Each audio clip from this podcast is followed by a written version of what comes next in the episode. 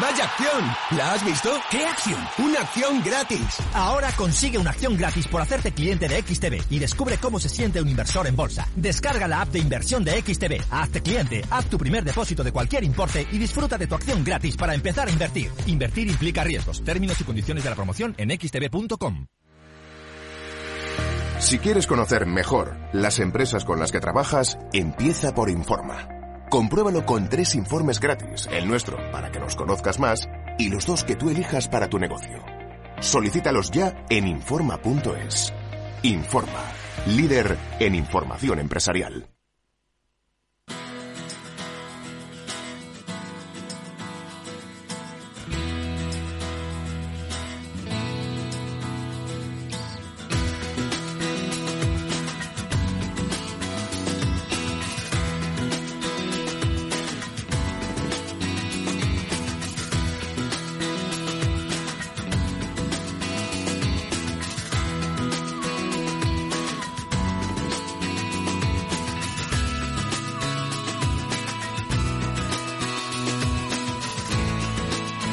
Después del trabajo, After Work, con Eduardo Castillo, Capital Radio.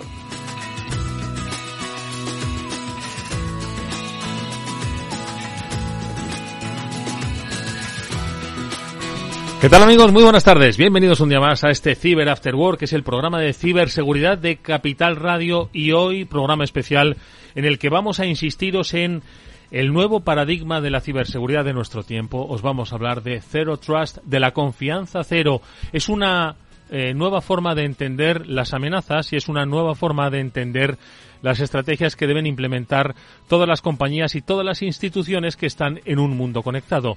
Y lo hacemos con los especialistas de Zscaler que nos acompañan un día más en el programa para no solo conocer, como decimos, este nuevo concepto de ciberseguridad, sino entender lo que subyace detrás de todo él lo que subyace en cuanto a la tecnología, lo que subyace en cuanto a la aplicación de la propia estrategia, lo que implica para el desarrollo de los propios especialistas en ciberseguridad, que supone para una compañía entender un nuevo modelo de proteger su entorno y también los beneficios que tienen estos entornos eh, complejos, cambiantes y cada vez más eh, difíciles de eh, perimetrar como son los escenarios de ciberseguridad. Bueno, pues con la ayuda de Carlos Muñoz, el responsable de ingeniería de ventas de Zscaler, vamos a hablar largo y tendido en este programa en el que, como digo, vamos a insistir en el concepto de Zero Trust, que queremos que os lo aprendáis como, insisto, el paradigma del nuevo eh, ideal de ciberseguridad o protección de los entornos de ciberseguridad. Enseguida le vamos a saludar,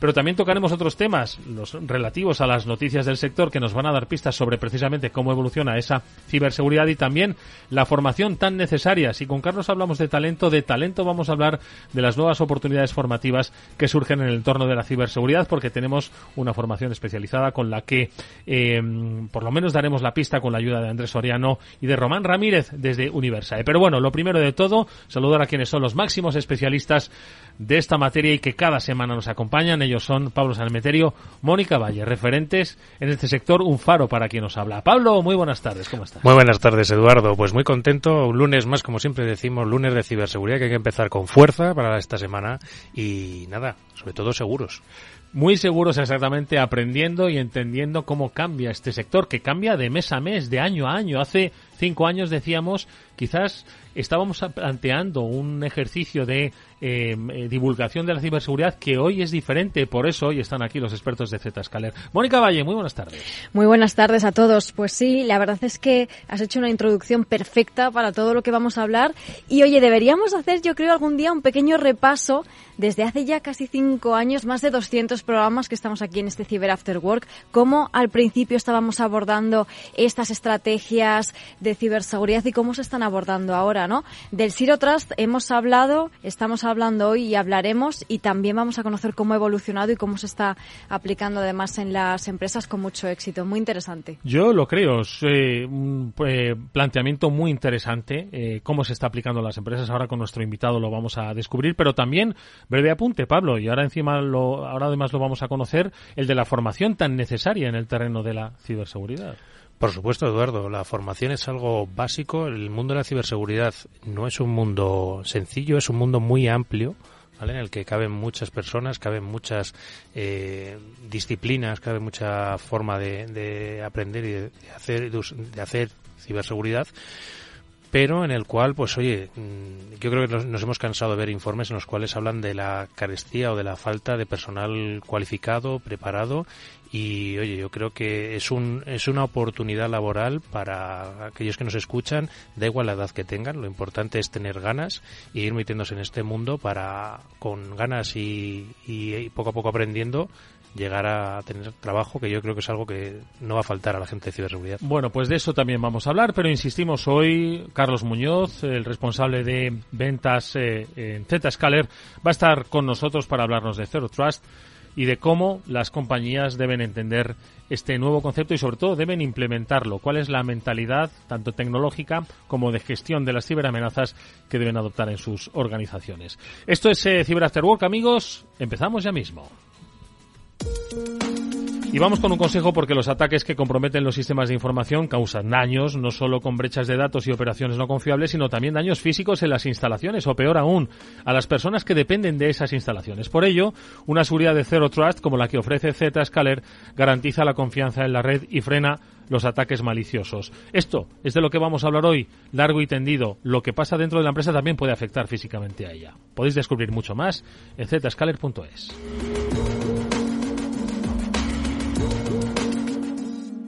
Eduardo Castillo en Capital Radio, After Work. ¿Qué es lo que pasa en el mundo? Pues como siempre, muchas noticias. Hoy hacemos un repaso por ese fantástico medio dirigido por Mónica Valle, BitLife Media, en el que tenemos multas, en este caso por vulneración de la ley de protección de datos. La Unión Europea no le tiembla el pulso, Mónica, a la hora de multar por brechas de datos porque se vulneran las leyes de protección precisamente de los datos. Y ojo, que uno no tenía intención de vulnerarlo, simplemente no puso todas las medidas suficientes como para proteger los datos de sus clientes. Efectivamente, es que esa es una de las razones por las que pueden multar a cualquier empresa, porque vamos a ver que grandes empresas son multadas, pero cualquiera que incumpla estos requisitos a la hora de proteger los datos personales de los usuarios, pues puede ser sancionada. Además vamos a recordar que este sábado, el 28 de enero, es el Día Europeo de la Protección de Datos, así que es un buen día para poner en práctica todo esto.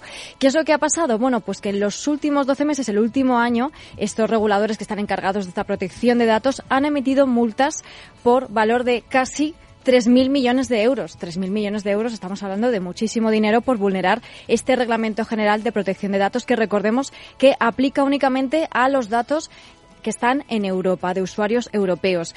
Y bueno, es un récord porque se supone un aumento del 168% respecto al año anterior, a 2021. Y bueno, por dar algún dato, la multa más grande de este año ha sido de más de 400 millones de euros a Meta, que es eh, la empresa matriz de Facebook, de WhatsApp, que por cierto, pues si no han tenido suficiente con eso, hoy mismo se ha sabido que WhatsApp, que también es de Meta, ha sido multada por violar el Reglamento General de Protección de Datos con eh, más de 5 millones de euros. Va camino de récord, la verdad. Eh, quiere superarlos. No, y la verdad es que además, por lo que había leído y había oído, eh, tenía pinta de que iban a seguir recurriendo multas y que estaban pensando que no estaban incumpliendo el reglamento, lo cual yo creo que va a dar para, para más capítulos todavía. Y ojo que Facebook, WhatsApp, Instagram, todas sus batallas de integración de datos y de compartición de datos, yo creo que puede estar detrás de estas grandes multas. Bueno, pues una noticia más. Además, quiero, está aquí nuestro invitado, Carlos Muñoz de Zscaler. Eh, le voy a pedir que la escuche con atención porque en este entorno es de lo que vamos a hablar. El 85% de las organizaciones ha sufrido al menos un ciberataque en el último año, Mónica. Sí, es muy interesante ir analizando los estudios, los informes que se van lanzando porque eh, se ve y se palpa, ¿no? Esa imagen del sector.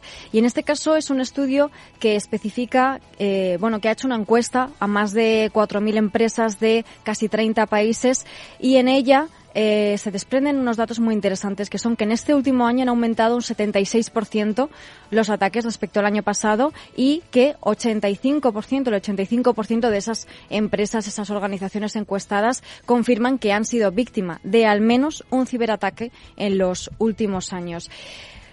Lo hemos dicho muchas veces, lo vamos a repetir. El ransomware ha sido, y también en este estudio se subraya, el ciberataque más grande, el que más preocupa a todas las compañías por eh, bueno esa continuidad de negocio que se ve afectada en todas ellas. Bueno, pues en este escenario en el que el 85% de las compañías reconoce haber sufrido un ciberataque en el último año, vosotros como empresa, ¿qué actitud adoptáis? ¿Una actitud de estrategia o una actitud táctica? Bueno, pues esta es alguna de las cosas que vamos a comentar con nuestro invitado. Pero antes, eh, hablemos de la formación, tan necesaria precisamente para dar respuesta a estas eh, eh, necesidades que va pidiendo el mercado. Vamos a hablar de formación, venga. Y es que Universae, Pablo, es un centro de referencia en especializaciones. al parecer va a poner en marcha un interesantísimo plan de formación para especialistas en ciberseguridad. Sí, un interesantísimo plan y con unas interesantísimas instalaciones y unas interesantísimas herramientas para... E interesantísimos profesores. Por supuesto, también interesantísimos profesores y directores académicos. O sea que... Bueno, pues eh, a sus responsables los tenemos aquí. Parte de ellos, de ese claustro y de esa organización, son Andrés Soriano y Román Ramírez. Eh, ambos, buenas tardes y bienvenidos. Andrés, ¿qué tal? ¿Cómo estás? Hola, buenas tardes, ¿qué tal? Muchas gracias por la invitación. Un placer que estés con nosotros, Román Ramírez, un placer escucharte, amigo Román, ¿cómo estás? ¿Qué tal? Muy bien, Edu, como siempre. ¿Vosotros bien? encantados, sobre todo de poner más eh, herramientas para la formación. Comentábamos fuera de micro con Carlos Muñoz de Escaler cómo cambia, cómo evolucionan las necesidades ¿no? Eh, de talento en el terreno de la ciberseguridad, adaptadas precisamente a la evolución de esas tecnologías y de esos escenarios. Entiendo, Andrés, que esta formación responde también a esa necesidad, ¿no? Cuanto nosotros nos celebramos mucho cuando hay una nueva formación en ciberseguridad porque va cubriendo esa demanda creciente, creciente, que todavía sigue sin cerrarse, ¿no? Y es importante, ¿no? Poner el foco en la formación de especialistas, Andrés. Efectivamente, tal como hablas, eh, se tiene previsto, según datos del INCIBE, que para estos próximos dos años se necesitan en España aproximadamente 150.000 profesionales en ciberseguridad. Y sumado a esa gran falta de profesionales, pues eh, entrando en contacto con las empresas, porque al final lo que necesita una entidad educativa es saber verdaderamente qué es lo que necesita el mercado laboral, saber qué necesidades tienen las empresas y las administraciones en materia de ciberseguridad, nos habíamos dado cuenta que el perfil de, de pentester, de hacker ético, estaba un poco cubierto, ¿no? Sí que sigue habiendo mucha falta de profesionales, pero en cierto modo sí que eh, con perfiles junior que iban progresivamente avanzando en escalones, pues iban copando un poco las necesidades. Pero eh, sí que necesitaban o se estaban encontrando carencias de decisores, de esa persona que pudiera eh, articular todos los engranajes que componen un departamento de ciberseguridad, como son la gobernanza, pues eh, las operaciones de ciberseguridad propiamente dichas, el gobierno, riesgo, cumplimiento, la inteligencia, actividades de contrainteligencia, y, y eso es un poco lo que, eh, analizando un poco las necesidades empresariales, pues hemos formado en, en Universae junto con la ayuda de, de Román Ramírez y Ruth Edcon. Y Román, ¿cuál es un poco, ya nos ha introducido ahí Andrés un poco la necesidad? Ese partenariado, efectivamente. ¿Dónde, dónde, qué, qué es lo que van a ver los alumnos que se matriculen en este máster?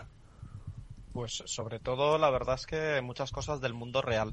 O sea, una cosa que cuando estábamos diseñando los contenidos, Andrés y yo y el resto del equipo comentábamos era que hay muchísima formación que tiene un componente alto de academicismo. Y eso está muy bien pues cuando estás formando gente a largo plazo, ¿no? Pues tienes ahí 3, 4, 5, 6, 7 años docentes donde estás preparando a la gente con un sustrato académico elevado, ¿no? Pero cuando estamos hablando de másters, en mi opinión, lo que tiene que lograr un máster, aparte lógicamente de los créditos que alguien pueda querer utilizar para un doctorando y cosas por el estilo, eh, yo creo que es introducir a una persona en el mundo real de las empresas y para eso pues hay que trabajar cosas de verdad de las empresas. Entonces hemos intentado no repetir errores que hemos visto en otros sitios, pero sobre todo, pues aportar valor del de verdad, ¿no? Yo creo que Pablo lo comentaba antes que las instalaciones de Universae, pues para poder hacer, por ejemplo, ejercicios de equipo rojo y azul, es que hay zonas divididas para el equipo rojo y el azul, ¿no? De tal manera que podamos aislar a los, a los alumnos y que cada uno asuma el rol y luego intercambiarlos. Y en esta versión del máster, porque lanzaremos otro pues a final de año, ¿no? Pero en este que está orientado a dirección, nuestro objetivo es gestionar casos de uso reales. pues qué le pasa a la empresa cuando tiene un incidente y tiene que reaccionar, eh, gestionar a, la, la, mafia, al negociador, a la aseguradora, la recuperación, no hay backup, el escenario de comunicación, gabinete de crisis, pues todas esas cosas que pasan en el mundo real eh, yo las echo mucho de menos en, la formación existente. Entonces, nuestro objetivo, mundo real. Mm. ¿Qué es lo que está pasando de verdad en las empresas? es eh, la reconstrucción de un, de un escenario de, de, conflicto, básicamente, ¿no? El que cada día contamos aquí en las noticias y que se ha llevado pues al terreno formativo. ¿Cómo lo habéis planteado, eh, Andrés? ¿Cómo está estructurado para que lo que apuntaba Román, ¿no? Que los alumnos pues puedan eh, de alguna forma, pues mm, trabajar como si estuviesen trabajando en casos reales de, ataques a, o ciberataques a, una empresa. Por lo tanto, ¿cómo se moduliza esto? ¿Cómo se enseña? ¿Y cuál es un poco esa estructura formal?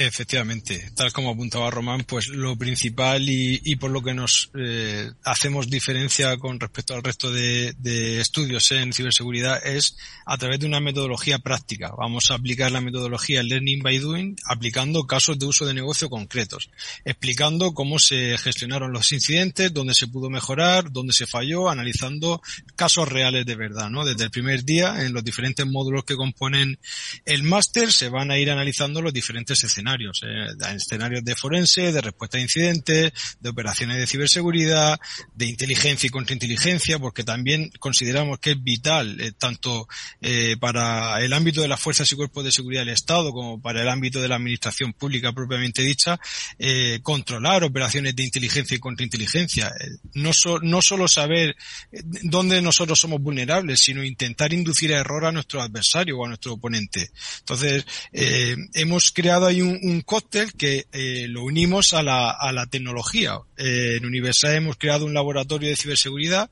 el Universal Cybersecurity Lab, que se inaugura este, este jueves 26. Estáis todos invitados a la inauguración, si queréis y no hemos escatimado en medios tecnológicos. Eh, tenemos un laboratorio de análisis, de análisis forense que, que, es brutal. Nuestros alumnos van a poder practicar con todo tipo de herramientas, tanto de hacking, respuesta a incidentes, eh, forense.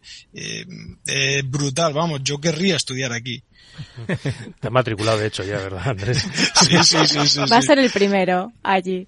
Pues muchas gracias, además, Andrés, por esa invitación. Allí estaremos para verlo. Y, Román, me gustaría saber, porque habéis estado eh, comentando, pues, esta necesidad, ¿no?, que se palpa también en la industria de perfiles. Pero, en este caso, en esta formación, ¿qué tipo de perfiles, qué personas van a acudir o son ideales, digamos, para hacer esta formación? ¿Hay algún tipo de mm, requisitos previos o cuál sería el alumno ideal, por así decirlo? Eh, sobre todo, más que requisitos previos, eh, es el objetivo al que quiere aspirar el alumno, ¿no? Este máster, que es el de Dirección de Ciberseguridad, eh, el objetivo esencial es para formarte como posible mando o líder de equipo mando medio, ¿eh? no, no estamos eh, hablando de mandos altos, que también, pero principalmente a nosotros nos interesaría mucho gente que se quiera convertir en mandos medios, que luego, obviamente, pues subirán a, en la jerarquía las organizaciones del tipo que sean, ¿no?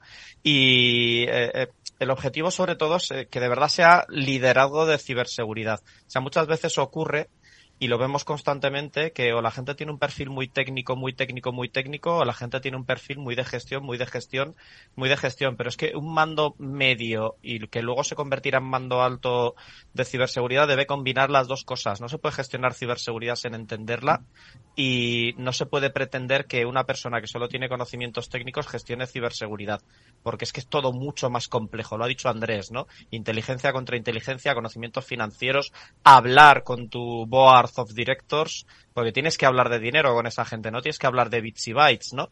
Entonces, más que un perfil de entrada, que nosotros eh, tenemos un perfil amplio, porque además queremos que convivan profesionales del sector público y del sector privado, queremos que vengan de la administración, fuerzas y cuerpos de seguridad del Estado y sector privado, lo que aspiramos es a, formar, pues eso, consultores, líderes de equipo y mandos medios que luego tenderán a ser mandos altos. Pues eh, la última cuestión que os preguntamos, Román, Andrés, es cómo informarse, dónde pueden eh, tener información para aproximarse a esta pues yo creo que pionera eh, oferta formativa en la que están hablando de gestión de equipos en escenarios reales. No solo es un especialista como muchos que se van a necesitar, ojo, en el terreno de la ciberseguridad, sino que estamos hablando ya de un nivel de gestión de equipos, de liderazgo, donde implica no solo pues ese conocimiento, sino también la sangre fría que requiere este trabajo. ¿Dónde nos informamos, Andrés? Sí, bueno, pues se pueden informar en cualquier página oficial de Universae, ¿no? www.universae.com, en sus redes sociales o incluso en las de Rutes también. Pues eh, ahí están, tres sitios, sumamos un cuarto de este programa, Cyber para hacer un llamamiento, como decimos, siempre vamos a fomentar, si nos estáis escuchando y dais formación en ciberseguridad, Aquí tenéis también un altavoz para formar, sobre todo porque es una necesidad. Ojo, esto no se trata, obviamente es un negocio, pero es una necesidad que va a requerir el escenario digital de las empresas de nuestro tiempo. Bueno, pues eh, os deseamos toda la suerte del mundo con ese arranque. Andrés Soriano, Román Ramírez, enhorabuena por esta joint venture que eh, genera conocimiento y genera, por supuesto, talento muy necesario para el futuro que viene en el terreno de la ciberseguridad. Un fuerte abrazo y hasta muy pronto. Muchas gracias. Muchas gracias. Adiós.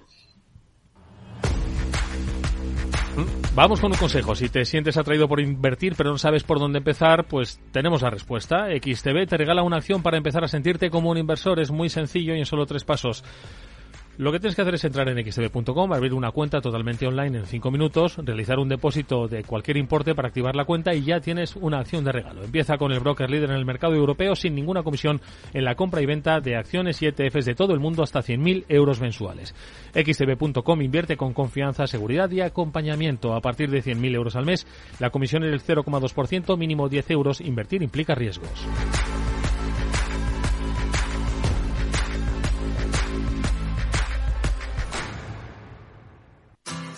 Si te gusta el pádel, en Capital Radio tenemos tu espacio. Todos los martes, a partir de las diez y media de la noche, saltamos a la pista para contarte la actualidad del World Padel Tour, los torneos amateur, las novedades de las marcas y toda la actualidad relacionada con el segundo deporte más practicado de España. Esto es Padel, los martes a las diez y media de la noche en Capital Radio.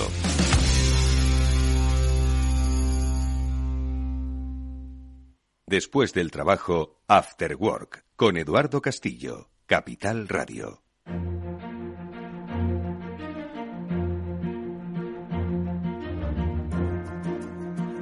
Bueno, pues hoy lo decíamos, nuestro invitado de Zscaler es Carlos Muñoz, él es responsable de ingeniería de ventas en la compañía. Carlos, buenas tardes, bienvenido, ¿cómo estás? Hola, buenas tardes, muchas gracias. Oye, había dicho que te íbamos a preguntar por esta noticia. El 85% de las compañías asegura haber recibido un ciberataque en el último año. Al menos un ciberataque, un 85%. Bueno, yo me pregunto lo que no vemos. Es decir, hay un problema claro de visibilidad con respecto a los ataques. Entonces, eh, ¿cuál sería el porcentaje, no? Si verdaderamente estas empresas tuvieran una visibilidad plena de todo lo que está pasando a sus organizaciones y fueran capaces de observar todo lo que está saliendo y todo lo que está entrando a sus organizaciones, ¿no? Es sorprendente el número, pero verdaderamente nos encontraríamos con un volumen mucho mayor de ataques. ¿Podemos lograr esa total visibilidad? Yo creo que sí. Yo creo que eh, a ver, tenemos que hacerlo y tenemos que gestionarlo, hablaré un poquito más sobre ello, ¿no? Pero creo que es importante tener en cuenta que eh, desde un punto de vista de visibilidad las organizaciones han tenido una aproximación quizás un poco táctica a esa problemática, ¿no? El ser capaz de tener una visibilidad plena ¿no? y ver la cantidad de tráfico cifrado que ahora mismo está saliendo en las organizaciones, ser capaz de decodificarlo y en base a ello tener una inspección profunda de todo lo que está saliendo es un requerimiento para poder conseguirlo. Creo que estamos en el camino, pero es, necesidad, es, es necesario que las organizaciones eh, hagan un poco sus deberes en ese sentido. Carlos eh, nos está adelantando cosas, vamos a no ir tan rápidos. Está eh, hablando de la necesidad de que se revisen, que se repiense, que si hay una reflexión sobre cómo las compañías están afrontando ahora mismo eh, sus estrategias de ciberseguridad. Y en esa reflexión, y lo hemos comentado aquí en más de una ocasión, emerge con fuerza el concepto de Zero Trust. Hemos hablado, gracias a Zscaler, de este concepto y hoy queremos eh, volver a insistir en el cambio de paradigma que supone en el eh, mundo de la ciberseguridad, pero sobre todo saber de dónde viene, porque claro, hoy todos quizás estemos hablando ya con cierta familiaridad de, Zscaler, de Zero Trust, pero em, mm, quizás no entendemos muy bien cómo ha llegado a nuestras vidas. Yo creo que es importante saber por qué hoy eh, Zero Trust, Carlos, es precisamente el, digamos, el cambio de paradigma en el componente de ciberseguridad.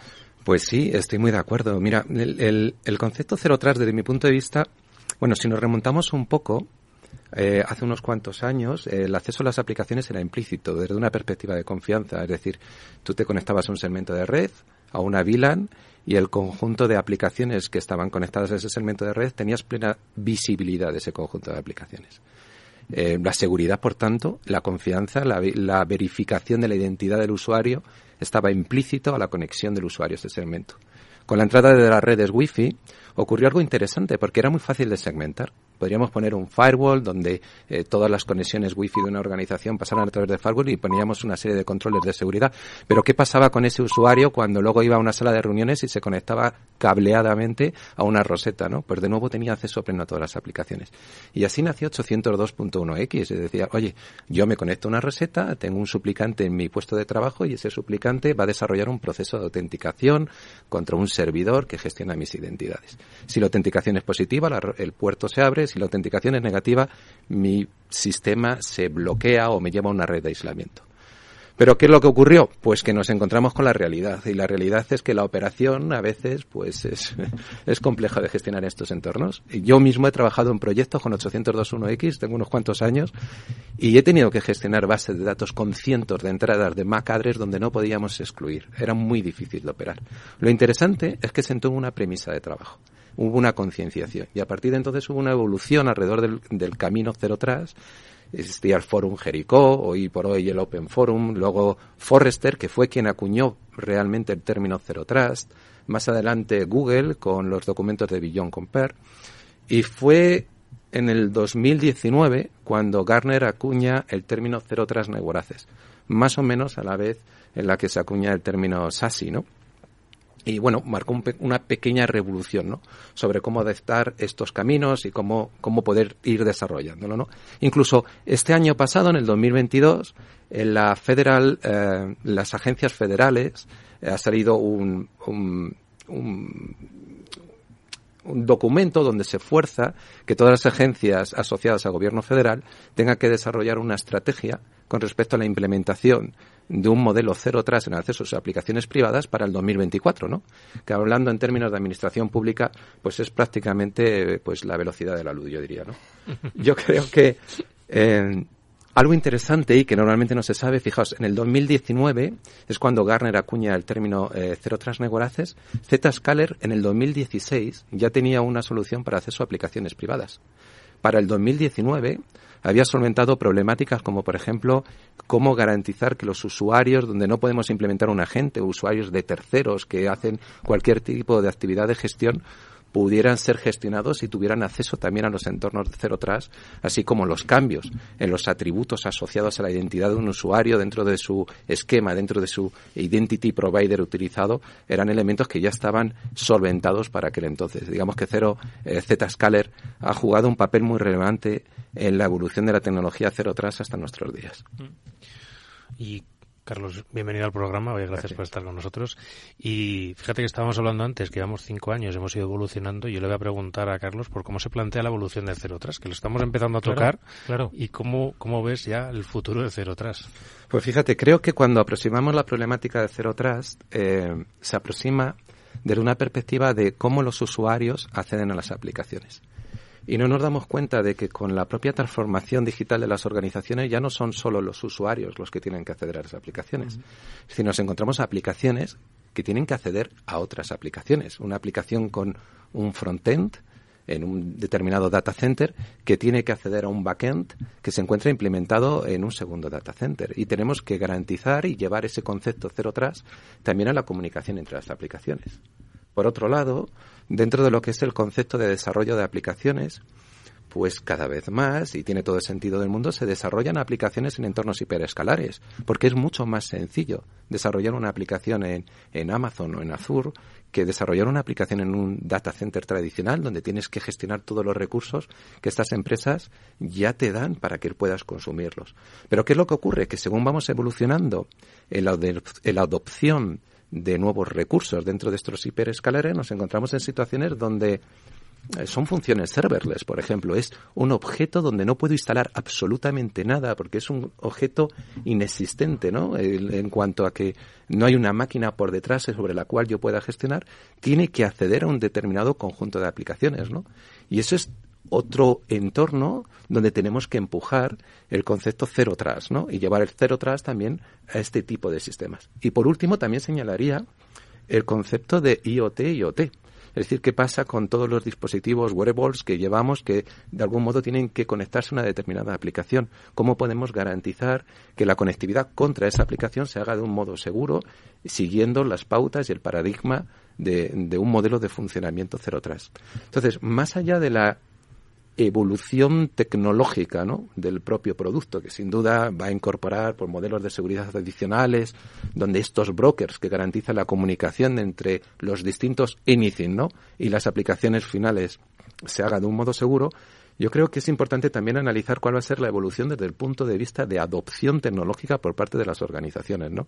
Y este es un ropa que en cierto modo yo sí visualizo, ¿no? Donde las organizaciones empiezan por los usuarios y acabarán por conectar cualquier tipo de dispositivo a un modelo Zero Trust.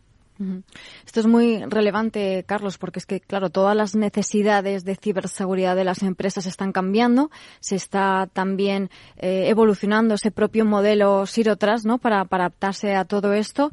Y, en definitiva, como estabas diciendo también, las propias empresas tienen que generar ese, ese roadmap, ¿no? Eh, para implementarlo. Pero cuando se plantean esto, cuando se sientan delante de la mesa y dicen, vale, vamos a implementar esta eh, solución Zero Trust, ¿cuáles son los beneficios que van a obtener las organizaciones al implementarlo?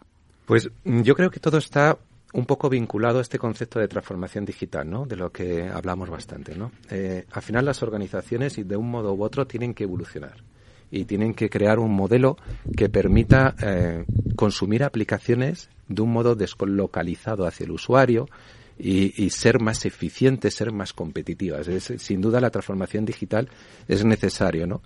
¿Y qué papel juega ciberseguridad dentro de este concepto de transformación digital? Porque nunca acabamos, ¿no? Desde un punto de vista de ciberseguridad. Siempre hay algo que tenemos que proteger y cuando la organización se mueve hacia una transformación digital, pues empieza a aumentar un poco su superficie de ataque, empiezan a aumentar de nuevo los nuevos vectores y creo que los equipos de seguridad, de ciberseguridad en general, tienen que convertirse en un partner que acompañe a la propia transformación digital de la organización y se convierta en un habilitador. Entonces, el punto es ¿Qué es la transformación digital? ¿no? Desde mi punto de vista, la transformación digital reúne como tres grandes evoluciones, ¿no? Una evolución en el paradigma de cómo se utilizan aplicaciones y qué aplicaciones se utilizan. Es decir, las organizaciones empiezan a adoptar aplicaciones eh, SaaS, ¿no? Eh, empiezan a mover aplicaciones a los entornos hiperescalares, ¿no? Eh, plataforma como servicio, infraestructura como servicio. Cuando las organizaciones empiezan a adoptar este conjunto de aplicaciones, muchas de estas aplicaciones se diseñaron para que fueran consumidas de manera directa. Es decir, los usuarios no deberían pasar por el centro de datos para acceder a esta aplicación, ¿no? Imaginaos un usuario que accede al data center para salir a Office 365 y luego la devolución tiene que ir al data center para volver a este usuario que está trabajando desde su casa, ¿no? Entonces, los local breakouts generan lo que llamo una transformación desde el punto de vista de comunicaciones, que es la segunda transformación. Y la tercera es la de seguridad, porque cuando permitimos esa conexión directa para mejorar en términos de experiencia de usuario la conectividad de su usuario hacia esa aplicación, rompemos el modelo de seguridad. Todo el stack de seguridad está implementado en el data center. Por tanto, las organizaciones tienen que aceptar un modelo de riesgo donde la seguridad que estamos desarrollando es distinta cuando el usuario se conecta de manera directa o cuando pasa a través del data center.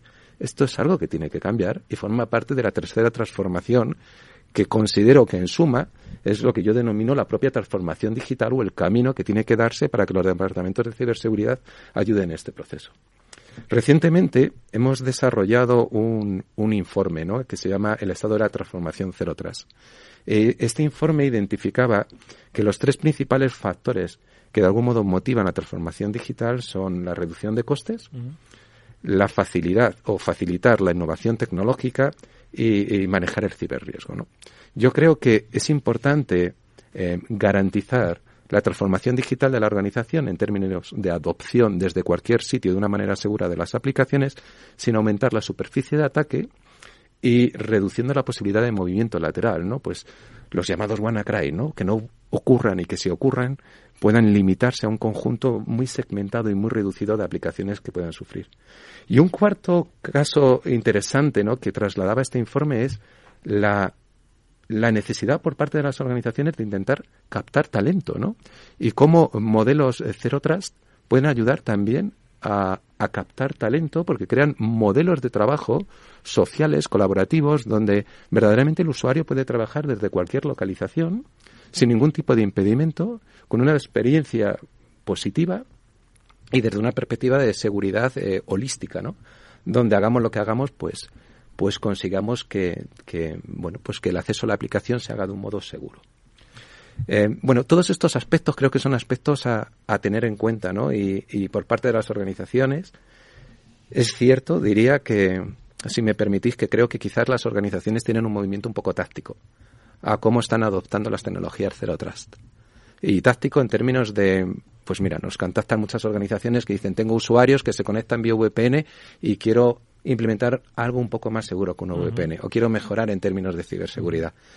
Bueno, deberíamos pensar un poco en por qué no lo hacemos desde una perspectiva un poco más estratégica, porque creo verdaderamente que cuando aplicamos tecnología Zero Trust desde una perspectiva mucho más estratégica es donde realmente la empresa empieza a recibir los beneficios.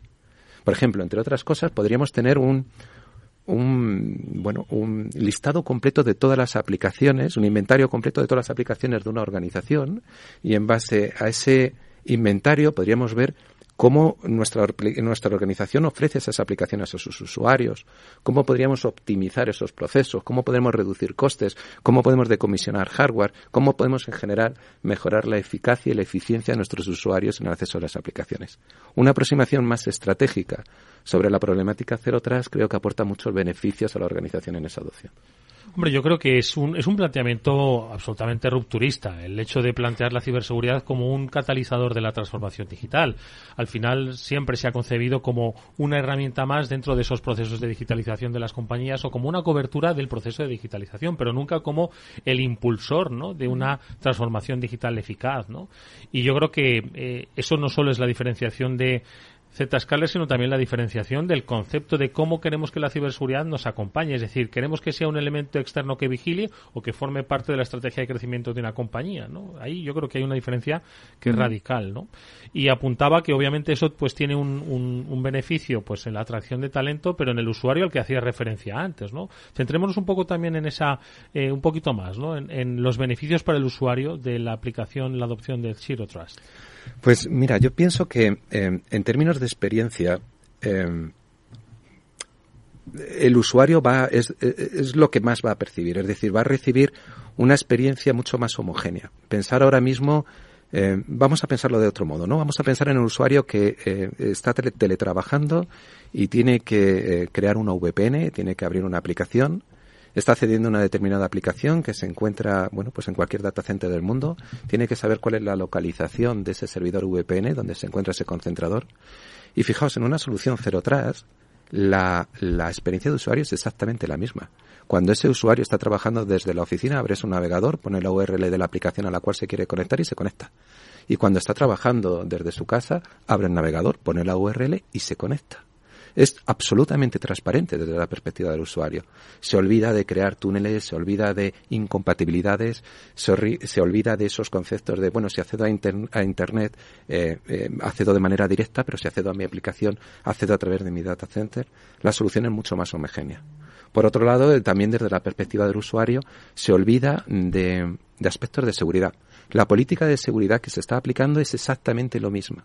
No importa si se encuentra en una oficina, en el centro de datos o si se encuentra en su casa, ya que la política de seguridad reside en un proveedor de servicios cloud, ¿no? que define una política de seguridad holística con independencia de la localización del usuario. Por tanto, no estamos aceptando en términos de riesgo una postura de seguridad más relajada en función de dónde se encuentre este usuario trabajando. Creo que en términos de experiencia un aspecto muy interesante es en mi opinión, creo que cuando una empresa se está transformando, eh, cualquier feedback negativo por el consumidor de esas aplicaciones puede ser demoledor, desde el punto de vista del el retraso que puede tener la adopción de un proceso de transformación digital en las organizaciones. Y fijaos, a mí se, pienso en, si me pongo en el pellejo ¿no? de los usuarios de, la, de las organizaciones, es Vale, la organización se mueve a una aplicación SaaS y ¿qué es lo que ocurre? Bueno, pues que pierde el control de esa aplicación. Ya no está en su data center. Ya no podemos medir eh, cuál es el tiempo de respuesta que esa aplicación nos está dando. Ahora viene Zscaler y dice, envíame todo, todo, todo, el tráfico que nosotros te desarrollamos un proceso de inspección de ese contenido. Bueno, pues pierde visibilidad. Y para como el usuario ya no está en su centro de datos, está en su casa. Por tanto, cuando llaman al centro de atención de usuarios diciendo, oye, que a mí Microsoft Teams me va lento, ¿es cierto? ¿No es cierto? ¿Es subjetivo? Eh, es complicado. Y cualquier comentario negativo con respecto a esa adopción puede retrasarlo. Entonces, fijaos, con, con la solución ZTNA, que la llamamos Zscaler for Private Application de Zscaler, incorporamos una solución llamada Zscaler for Digital Experience. Y la idea es, a través de estos conceptos de agentes únicos, etcétera, ser capaces de monitorizar cuál es la experiencia que el usuario tiene en su puesto de trabajo, a nivel de memoria, de CPU, de disco, los posibles problemas que pueda tener. Cómo se está conectando a su punto de acceso Wi-Fi, si hay latencia, de su punto de acceso Wi-Fi a su ISP de su SP a su Tier 1, de su Tier 1 a los sistemas autónomos que llegan a, través de Zscaler y en última instancia a esa aplicación Microsoft Teams que es también interrogada para extraer información y saber cuál es el jitter, cuál es la latencia. Todos esos elementos de esos tres grandes bloques, ¿no? El tránsito, la aplicación final y el puesto de trabajo en origen son monitorizados, correlados y obtenemos un score. Y ese score lo que mide es cuál es la experiencia del usuario en el consumo de esa aplicación, cualquier aplicación. De manera que los centros de atención de usuarios pueden ser muy proactivos en la identificación de cuál es el problema. Y a lo mejor el problema es, oye, es que tu router wifi se ha caído o es que tu router wifi está generando cierta latencia. No es que la transformación digital en el consumo de la aplicación esté funcionando mal. Es que tu conectividad está funcionando mal. Pues bien, creo que, en resumen, ¿no? Desde el punto de vista de cuál es el beneficio que recibe el usuario cuando de algún modo está adoptando esta este tipo de tecnologías es la flexibilidad de trabajar desde cualquier sitio con una experiencia de usuario totalmente homogénea y segura. Oye, antes de que preguntéis una cosa, me gustaría preguntarle a Carlos a propósito de eh, un poco, ya conocemos la experiencia de usuario, ya conocemos cómo es la ventaja para la empresa que adopte este camino de transformación digital a través de la ciberseguridad basado en, en Zero Trust. Eh, pero claro, imagina, y decías antes, oye, vamos a ser menos tácticos y a ser más estrategas, ¿no? O más estratégicos. Si una compañía decide hacerlo, una compañía que ya tiene un, un, bagaje y un recorrido en ciberseguridad, que ya había implementado, no sé si otras tácticas u otras estrategias, pero ya tenía. Entonces, ¿cómo, cómo incorpora Zero Trust ahora mismo a su vida?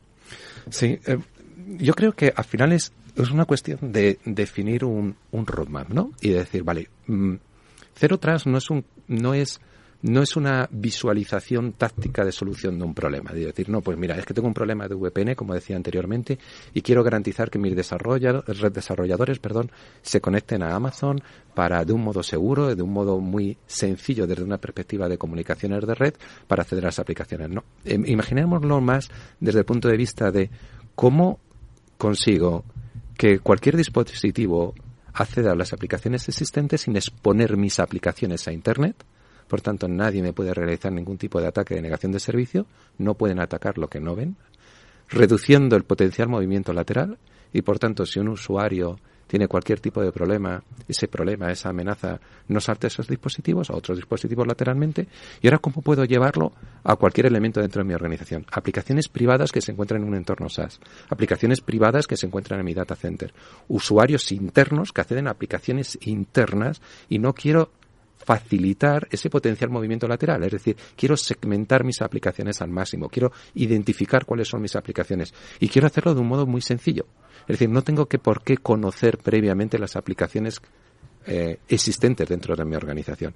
Creo que si empezamos a pensar en una adopción holística de la problemática cero atrás y de garantizar accesos a aplicaciones privadas de manera segura sobre cualquier dispositivo, las organizaciones se van a dar cuenta de que de que el modelo ha cambiado de que ya no tiene que crear una línea MPLS entre una oficina remota y servicios centrales para acceder a una aplicación, de que se puede compartir a través de Internet, de que podemos tener unos ahorros de coste porque no necesito un stack de seguridad inbound para que todo el tráfico entrante, una vez decodificado por mi terminador de túnel, sea inspeccionado antes de salir a Internet, que la experiencia de usuario es más óptima, que la velocidad es más óptima, que puedo eh, incluso implementar mecanismos más avanzados de inspección Hoy en día la exfiltración ocurre mediante tunelización de tráfico sobre servidores DNS. Entonces, o inspeccionas ese tráfico, y ahí ya no estamos hablando del tráfico de navegación. Hablo de inspeccionar el 100% del tráfico que cualquier usuario genere contra Internet y garantizar que ese tráfico es seguro. Este, este nivel de integración en la implementación de, de contramedidas, donde implementar una tecnología como, por ejemplo, Browser Isolation, ¿no? Para conseguir que el contenido activo de una página web no se ejecute en el browser del cliente, sino que se detone en, una, en un entorno seguro y aislado, en una tecnología de características cero atrás es tan sencillo como hacer un clic, literalmente un clic. No hay que implementar infraestructura, no hay que no hay que gestionar cambio. ¿Cuál es el capacity planning cuando de repente vino el COVID y nos fuimos todos a casa? ¿Cuántos túneles tenemos que terminar para que eso empiece a funcionar? Bueno, estamos hablando de una solución SaaS. Enviémosle tráfico y que escale horizontalmente y que de algún modo se adecue a las necesidades de tráfico que tiene una organización que acaba de mandar a 50.000 empleados a trabajar a su casa y que empieza a utilizar Office 365 y a compartir documentos entre ellos y garanticemos que la fuga de información se haga seguro. Esto es una adopción estratégica de una problemática cero atrás. No es una adopción táctica para mejorar un problema de análisis de sandboxing de los ficheros que me estoy descargando cuando estoy navegando. La verdad es que es muy interesante todo lo que nos está contando. Carlos. Y yo le quería preguntar por, por un tema yo creo que ha sido el, el, el leitmotiv casi de 2022, no tanto en el mundo de ciberseguridad como... Y lo será de 2023, ¿eh? Del mundo tecnológico como es la inteligencia artificial. Yo creo que vivimos un, un momento de revolución en inteligencia artificial con, con inteligencias como ChatGPT, como Whisper y como tantas otras cosas que están saliendo de la mano de OpenAI o de, de, de y de tantos otros fabricantes eh, en la parte del, del mundo de inteligencia artificial. Zscaler está trabajando también en la parte de inteligencia artificial. Sí, sí, sí, la verdad es que muy de moda, ¿no? Yo estoy todo el día ahí haciendo pruebas con ChatGPT y me lo paso bastante bien. Sí, mira, yo en mi opinión creo que a mí lo que me impresiona de ChatGPT en cierto modo es, eh, es el corpus de información que ha utilizado para ser capaz de dar respuestas casi a cualquier pregunta, ¿no? O al menos a todas las que yo he sido capaz de emitirle. Eh, algo similar le pasa a Zscaler. Mirar, el, el número de transacciones diarias que eh, Zscaler soporta son de 270 billones de transacciones. Google ahora mismo está en 19, para darnos un contexto. El corpus que tenemos es, es, descomunal.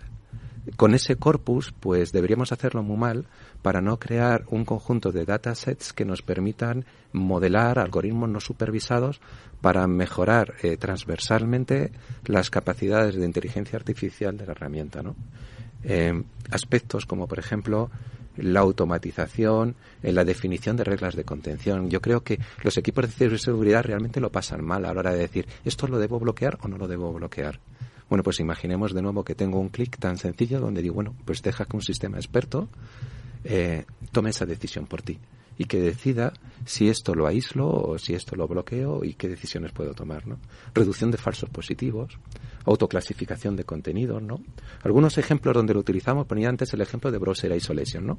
Pues un caso de uso muy muy adoptado con respecto a Browser Isolation, ¿no? Es, oye, si la página web está categorizada como desconocida, porque es una página web de nueva creación, pues quiero permitir que el usuario acceda a ella pero el contenido activo de esa página no quiero que se reproduzca en el browser del usuario, sino solo un stream de píxeles relativos a los vídeos y a las imágenes de esa página. Vale, pues eh, activando inteligencia artificial podemos hacer que sea un sistema experto el que dictamine cuándo vamos a llevar una determinada página a browser isolation. Otro aspecto, por ejemplo, que me llama mucho la atención es con sandboxing. El detonar un fichero en un entorno de sandboxing seguro puede llevar minutos. A lo mejor te lleva cuatro minutos la detonación de ese fichero. Pero tenemos millones y millones de indicadores de compromisos que nos permite anticipar que el fichero que estamos analizando es sospechoso y en base a ello no esperar a que el fichero haya sido detonado para tomar una decisión. Entonces, yo creo que se abre un mundo muy interesante. para mí el tema de ChatGPT es apasionante. Eh, mira, yo soy un programador frustrado. Eh, en mi tiempo libre, eh, pues cojo el Python y empiezo a hacer cosas, pero soy tan malo que soy un beta tester de Copilot, no para hacer las cosas bien, sino para que me eche un cable. Y, y en alguna ocasión, cuando he descrito el programa que quería solventar, pues me ha pasado una cosa curiosa, porque el código que me ha propuesto era un código que sí que era funcional, pero no era seguro. Porque a ciberseguridad sí me dedico y ese código no era seguro. Y el corpus en el que se está basando ChatGPT, cuidado, es un corpus donde hay muy malas prácticas con respecto al desarrollo de software. Y ahí entran conceptos que no hemos hablado, pero quizás sea interesante, que es, ¿puede una solución cero trust desarrollar un modelo de virtual patch sobre aplicaciones que son susceptibles de sufrir algún tipo de ataque porque han sido codificadas de una manera errónea, de manera que puedo retrasar el parcheo de esa aplicación y adecuarlo a mi gestión de cambios, pues es, quizás otro caso de uso no que donde una solución cero atrás también tiene cabida. Eh, nos quedan tres minutos de programa y no me quiero escapar sin hablar de dos referencias o dos citas de referencia para Zscaler. Una de ellas la publicación de un reciente informe eh, de Threat Labs sobre el estado de los eh, ataques encriptados y otro una cita importante el próximo 16 de marzo. Todavía queda tiempo, pero bueno, el tiempo vuela sobre ese One Two Zero Live que vais a realizar, un encuentro Z-Scaler. Eh, cuéntame del informe, dato que nos quedemos con una, con una referencia para que nos hagamos una idea, Carlos. Pues mira, eh, yo creo que el, mensaje es, hemos pasado en 2013 de un 48% de, de tráfico cifrado en Internet a un 95% de tráfico cifrado. Yo diría, mucho cuidado con el capacity planning, es decir, cualquier organización que tenga una infraestructura tradicional teniendo en cuenta que la decodificación de tráfico SSL es 10 veces más alta desde una perspectiva de, requerimiento computacional, cuidado con el capacity planning, ¿eh? porque el, ahora mismo el 85% de las amenazas que hemos identificado en ese informe se están transmitiendo a través de canales cifrados. Si no estamos terminando esa conexión, no somos capaces de visualizarlo. Bueno, pues esto es solo un aperitivo de entiendo las muchas cosas interesantísimas que se van a comentar el próximo 16 de marzo, One Two Zero Live, que organiza Zscaler. ¿Qué vais a hacer? ¿Qué vais a contar? Bueno, pues es un rock show. Eh, hemos ido o estamos haciéndolo en 20, en 20 ciudades distintas. Ya hemos estado en Milán, en Ámsterdam, en Estocolmo, en París, Copenhague, Londres, Frankfurt y ahora nos toca Madrid.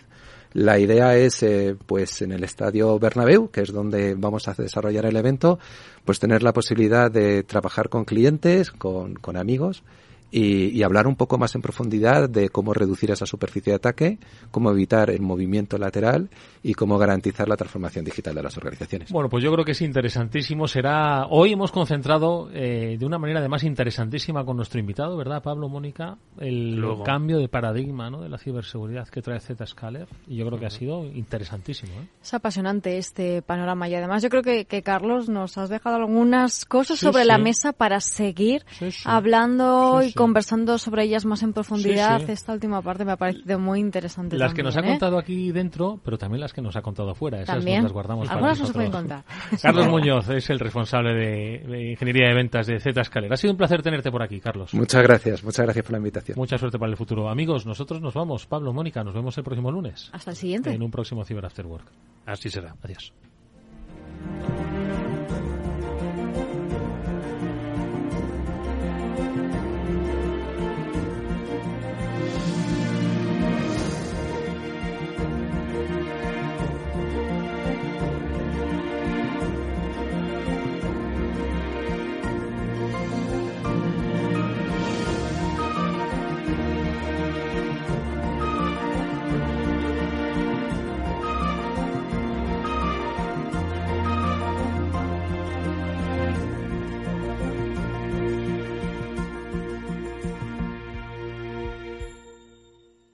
¿Qué es ir más allá? Con Arval podrás llegar donde te propongas de la forma más sostenible y darle a tu empresa todas las soluciones de movilidad que necesite, asesorando con las mejores opciones de movilidad para las distintas necesidades de tu flota, con vehículos electrificados, bicicletas, coche compartido. Arval, la transición energética arranca aquí. Más información en arval.es.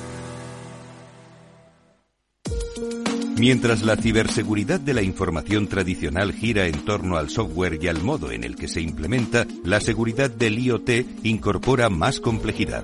La conectividad ofrece cada vez más escenarios con multitud de dispositivos conectados, donde el más trivial puede llegar a ser peligroso si resulta comprometido. Las soluciones Zero Trust de Zscaler permiten reducir estos riesgos. Descubra más en zscaler.es.